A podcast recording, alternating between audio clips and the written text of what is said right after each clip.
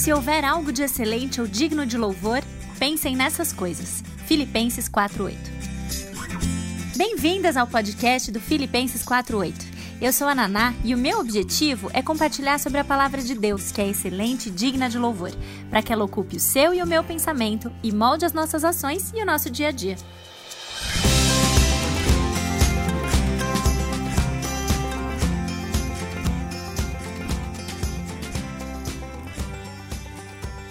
Ontem nós vimos sobre a soberania de Deus.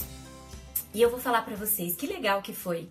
Quantas discussões que eu pude ter depois, tanto com amigas minhas, com pessoas que eu conheço, discussões à distância, pelo WhatsApp, é, em relação a isso, em relação à verdade de saber que Deus está no controle e como isso muda para nós, como isso nos dá esperança e como é difícil para nós, humanos limitados que somos, acreditar nessa verdade.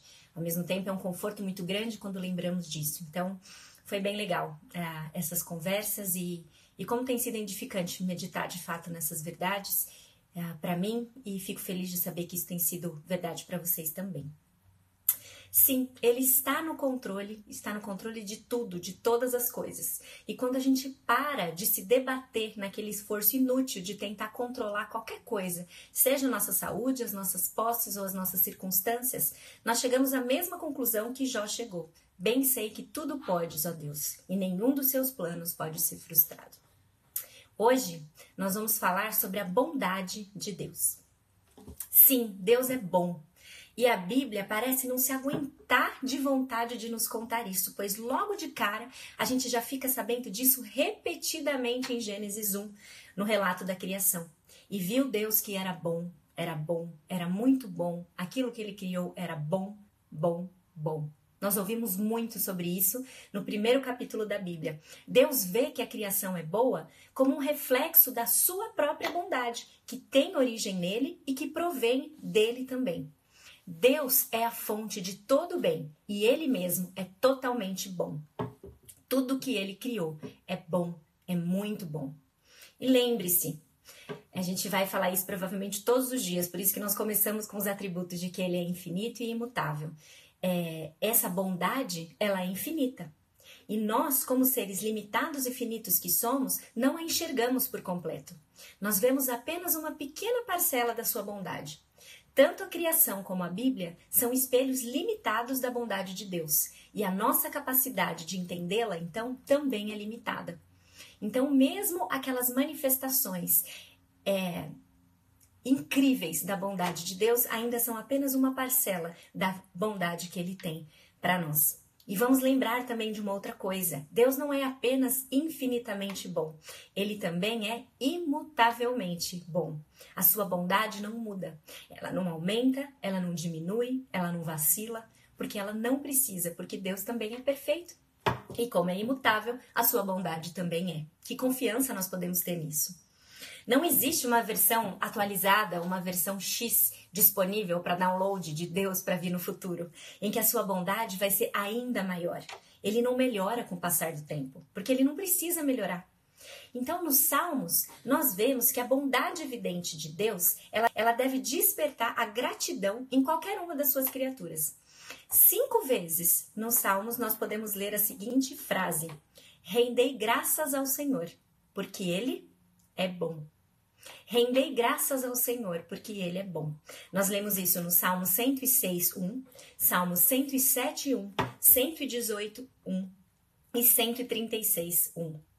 A bondade de Deus, então, é a razão da nossa adoração em humildade e gratidão. De novo, com a bondade também vamos perceber que ela se entrelaça com os outros atributos. Por exemplo, porque Deus é bondoso, nós podemos ter conforto e não pavor diante da verdade que ele também é soberano. Quem exerce total e absoluto controle e autoridade sobre nós e sobre todas as coisas é bondoso. Imagina se ele não fosse. Mas porque ele é bom, nós podemos ter conforto na realidade de que aquele que tem tudo sob controle, aquele que é soberano, como vimos ontem, ele é bom. E por causa da sua bondade, nós podemos crer que Ele é capaz de fazer todas as coisas para o nosso bem, como também diz a palavra de Deus em Romanos 8, 28. A gente passa por muitas coisas que não são boas. seria ridículo dizer que a pandemia é uma coisa boa. Ridículo. Não é isso que esse texto de Romanos 8, Romanos 8, 28 quer dizer. Ele não quer dizer que as coisas isoladamente são boas para nós e que a morte de um ente querido é uma coisa boa, que uma catástrofe por uma doença mundial é uma coisa boa, que uma recessão econômica que provavelmente vai se seguir a isso é uma coisa boa. Mas, sob o governo de um Deus que é ilimitadamente bom, nós podemos confiar que tudo aquilo que agora não é bom vai ser usado, no fim das contas, para o nosso bem. E de novo, precisamos pensar aqui: que bem é esse? Será que então, ah, essa pandemia é para o bem, porque no final das contas acho que todos nós teremos aprendido a lavar as mãos de forma correta, é, nós vamos respeitar mais os profissionais da saúde, então tudo isso tá, tá indo para o bem. Ok, eu, eu até espero que isso aconteça, mas por favor, a gente, a gente precisa pensar que nós estamos falando de um bem real, de um bem que perdura para além da nossa, do nosso olhar finito e limitado, além dessa vida, inclusive. Então, o meu maior desejo é que essa pandemia seja usada para levar mais e mais pessoas a perceberem o quanto precisam desesperadamente de boas notícias, de uma boa notícia. Deus tinha todo o direito de refrear sua bondade quando Adão e Eva foram expulsos do jardim por conta da sua desobediência. Mas ao invés disso, como ele é imutável, ele se manteve bondoso, tão bondoso infinitamente bondoso, que ele nos enviou a boa notícia, a boa nova, a melhor notícia. Jesus, o seu filho. Em nenhum outro lugar a bondade de Deus foi tão evidenciada do que quando Deus enviou seu filho até nós. Nós não merecíamos. Nós, na verdade, não merecemos. Tito, capítulo 3, versículos 4 e 5 diz o seguinte: quando, porém, se manifestou a benignidade de Deus, nosso Salvador, e seu amor para com todos, não por obras de justiça praticadas por nós, mas segundo a sua misericórdia, ele nos salvou, mediante o lavar regenerador e renovador do Espírito Santo. O dom de Cristo, Jesus, o presente que temos através dele, é bom e perfeito. Ele ultrapassa todas as bondades que jamais poderemos imaginar conhecer. É por isso que tentar alcançar o favor de Deus com os nossos atos de bondade jamais vai ser suficiente. Ele é ilimitado e por isso que a gente não consegue chegar aos pés dele. E foi por isso também que como nós não, ah, como nós não conseguimos chegar aos pés dele, ele chegou. Ele veio. Ele é bom. Ele se entregou por nós. Não existe bondade maior do que essa. Cristo irradiou a sua bondade, a bondade de Deus a nós. E esse, esse sim, de novo, é um atributo que nós devemos irradiar também. Essa bondade tem que ser evidente nas nossas vidas. Sejamos bons, porque Ele é bom, como Ele é bom. Em Mateus 5, versículos 14 a 16, Jesus diz o seguinte: Vós sois a luz do mundo. Não se pode esconder a cidade edificada sobre um monte nem se acende uma candeia para colocá-la debaixo do alqueire, mas no velador, e alumia a todos os que se encontram na casa. Assim brilhe também a vossa luz diante dos homens, para que vejam as vossas boas obras e glorifiquem a vosso Pai que estás no céu.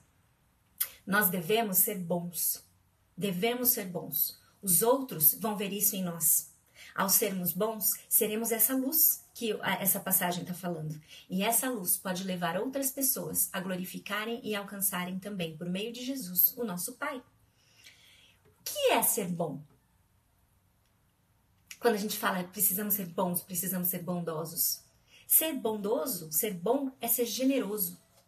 É reconhecer que Deus nos dá a cada um boas dádivas, presentes não para que nós os usemos só para nós, para nosso próprio benefício, para nossa própria glória, mas para que sejamos bons administradores daquilo que Ele nos dá e estendamos isso ao próximo, para ajudar o próximo. Isso é ser bom. Usar aquilo que Deus te deu para você fazer, para você gerar benefício e glória para Deus e benefício para as outras pessoas. Nós podemos ser generosos com as nossas posses, com o nosso tempo, com os nossos talentos, usando cada uma dessas coisas em favor dos outros, Porque nós reconhecemos que esses bons presentes que nós recebemos não são nossos em nós mesmas, mas nós recebemos como um meio de glorificar quem nos deu cada uma dessas coisas. É o princípio também da mordomia, de nós administrarmos aquilo que nós recebemos de Deus em favor dos outros para a glória de Deus.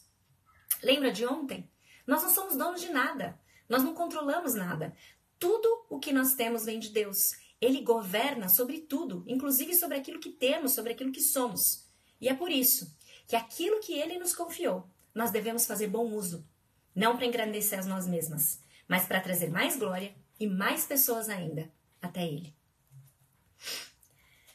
Não é tolo aquele que dá o que não pode guardar, para ganhar o que não pode perder. A depender do quanto tempo você tem de, de caminhada uh, com Deus, talvez você já tenha ouvido essa frase, conhece essa história. Eu vou falar de novo. Não é tolo aquele que dá o que não pode guardar, para ganhar aquilo que não pode perder. Quem disse isso foi Jim Elliot, um missionário que sacrificou literalmente a sua vida em favor de um povo cruel que não conhecia Cristo e que o assassinou, não só a ele, mas também alguns outros colegas seus. Ele sabia o presente generoso que ele havia recebido, e ele foi até as últimas consequências para que os outros também o recebessem. Que exemplo! Que exemplo podemos ter na vida e no legado desse homem? A generosidade é a marca registrada daqueles que tomam a decisão de ser luz no meio das trevas, como filhos de um bondoso Pai Celestial. Então, seja bondoso, seja bondosa. Seja você a pessoa que ajuda o próximo, seja o próximo quem for. Seja você a pessoa que serve com alegria, sem esperar reconhecimento. Seja bondoso. Mas, assim como aconteceu com Jesus, não espere que os outros prontamente corram para a luz por você ser bom. Não. Espere perseguição por ser bom. A sua bondade pode ser altamente indesejável a depender do contexto em que você está inserido. Talvez você já tenha vivido isso na pele de uma forma real, em menor ou maior grau. Espere perseguição. E aí a Jane Wilkin diz com muita propriedade: a exposição da falta de bondade das outras pessoas faz com que o benfeitor frequentemente encontre desprezo. A, exposição da falta de bondade das outras pessoas faz com que o benfeitor frequentemente encontre desprezo. Então, quando você é bondoso, você deixa claro, num contexto da, das trevas em que as pessoas não são, que você está sendo diferente. E isso faz com que os outros o desprezem com frequência por conta disso. Não foi isso que Jesus encontrou? Até as últimas consequências? Uma morte na cruz por ser bondoso, amoroso, fiel, justo, perfeito, filho de Deus vindo, vindo até nós? O que nós podemos esperar? Nada diferente. Nada diferente. Mas ainda assim, nós temos que persistir na bondade. Paulo nos motiva a isso quando ele diz: Não nos cansemos de fazer o bem, porque a seu tempo ceifaremos, se não desfalecemos. Está em Gálatas 6,9. Por que, que ele teve que pedir para nós não desanimarmos? Já, já parou para pensar como a Bíblia realmente nada é por acaso na palavra de Deus? Existem alguns textos na Bíblia que começam com não vos enganeis. Pode ter certeza que quando está começando assim é porque é muito fácil a gente se enganar com aquilo que vem depois. E aqui é a mesma coisa, Paulo está advertindo a gente, não desanime de fazer o bem. Por quê? Porque a gente desanima de fazer o bem, cansa fazer o bem. Cansa fazer o bem quando nós não somos recompensados ou vistos por isso. Ele pediu para a gente não desanimar porque fazer o bem desanima. Precisamos ter a consciência disso. Nós somos humanos e por isso desanimamos com frequência. A luta pela bondade, ela demanda tempo, demanda um esforço e um esforço árduo. Mas a constância em fazer o bem, a seu tempo, vai produzir o seu fruto. Nós cremos nisso. Precisamos persistir nessa verdade. Se o nosso próximo nos rejeitar porque fazemos o bem, que assim seja. Aconteceu com Jesus, não vai acontecer com a gente? Fizemos como Cristo faria, e é isso que nós precisamos ter em mente. Precisamos ser bondosos para agir como Cristo agiria. Se o nosso próximo nos aceitar e glorificar a Deus por causa dos nossos atos de bondade, nós vamos nos alegrar, nos regozijar com os, regozijar com os anjos. Graças a Deus por isso. Façamos a nossa parte e deixamos os resultados nas mãos do Deus soberano que tem tudo sob controle. Não desanimemos de fazer o bem. Que sejamos bons como Deus é bom. Até que Ele venha, sejamos bons, bondosos. Como você pode ser bondosa hoje sem sair de casa? ou se você tá, está saindo por qualquer outro motivo, de que forma você pode usar aquilo que Deus deu para você, não para o seu benefício próprio, para sua glória própria, mas para ser bondosa e estender os seus talentos, os seus, as suas posses, o seu tempo em favor das outras pessoas. Pense nisso e sejamos bons, porque Deus é bom para nós, infinitamente bom, tão bom que mandou Jesus para nos salvar. Não existe bondade maior do que essa. Não existe bondade maior do que essa. E precisamos reconhecer isso, ser gratas por isso e agir de acordo, sendo bons porque Ele é bom. Para terminar, mais uma perguntinha para você meditar, que é a de sempre, a gente está mudando só o atributo. Como o fato de saber que Deus é bom muda a forma como você vê os nossos dias? Deus é bom. Ele é capaz de agir em todas as coisas para o nosso bem. E o nosso bem não é aprender a lavar mão. Aprenda a lavar mão. Mas não é esse o nosso bem maior. Nosso bem maior é nos tornarmos cada vez mais parecidas com Cristo. Nosso bem maior é reconhecer que Cristo é o nosso maior presente e correr para os pés da cruz, porque só nele, em tempos como os nossos, nós temos qualquer esperança. E em oração, peça a Deus que ele te ajude a confiar na sua bondade nas atuais circunstâncias que claramente não nos parecem boas nesse momento, ainda mais diante dos últimos, mais recentes acontecimentos. Agradeça a Ele pela boa nova, Jesus. Por causa de Jesus, nós fomos separadas para boas obras. Nós não fazemos boas obras para alcançá-lo, mas fazemos porque ele nos alcançou. É a nossa resposta, não é o nosso meio, certo? Peça que ele brilhe a sua bondade através da sua vida e use o que ele te deu para refletir a bondade de Deus para as outras pessoas. Amém? Que tenhamos um excelente dia, refletindo, meditando e louvando a Deus pela sua bondade limitada. E nos vemos amanhã, se Deus quiser, sem sustos em relação à live, mas acho que o meu truque de tirar da tomada e colocar de volta deu certo. Deus abençoe cada um de vocês e até mais. Sejamos bons sem desanimar. Tchau, tchau.